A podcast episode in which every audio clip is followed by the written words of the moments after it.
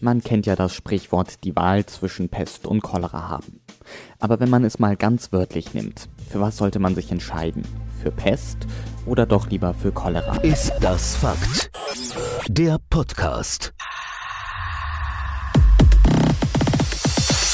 Die Pest wird durch das Bakterium Yersinia pestis ausgelöst. Es wird über Zwischenwirte wie zum Beispiel Ratten übertragen.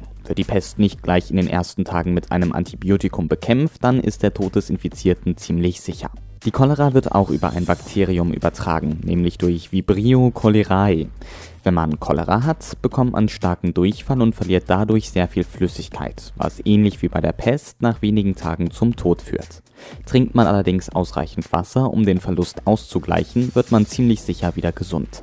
Nimmt man dazu noch Antibiotika, geht das sogar noch schneller. Also, bei der Wahl zwischen Pest und Cholera sollte man sich lieber für Cholera entscheiden. Ist das Fakt?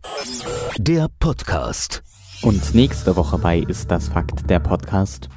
Schon Popeye hat uns beigebracht, Spinat ist gesund und enthält viel Eisen. Aber ist das Fakt?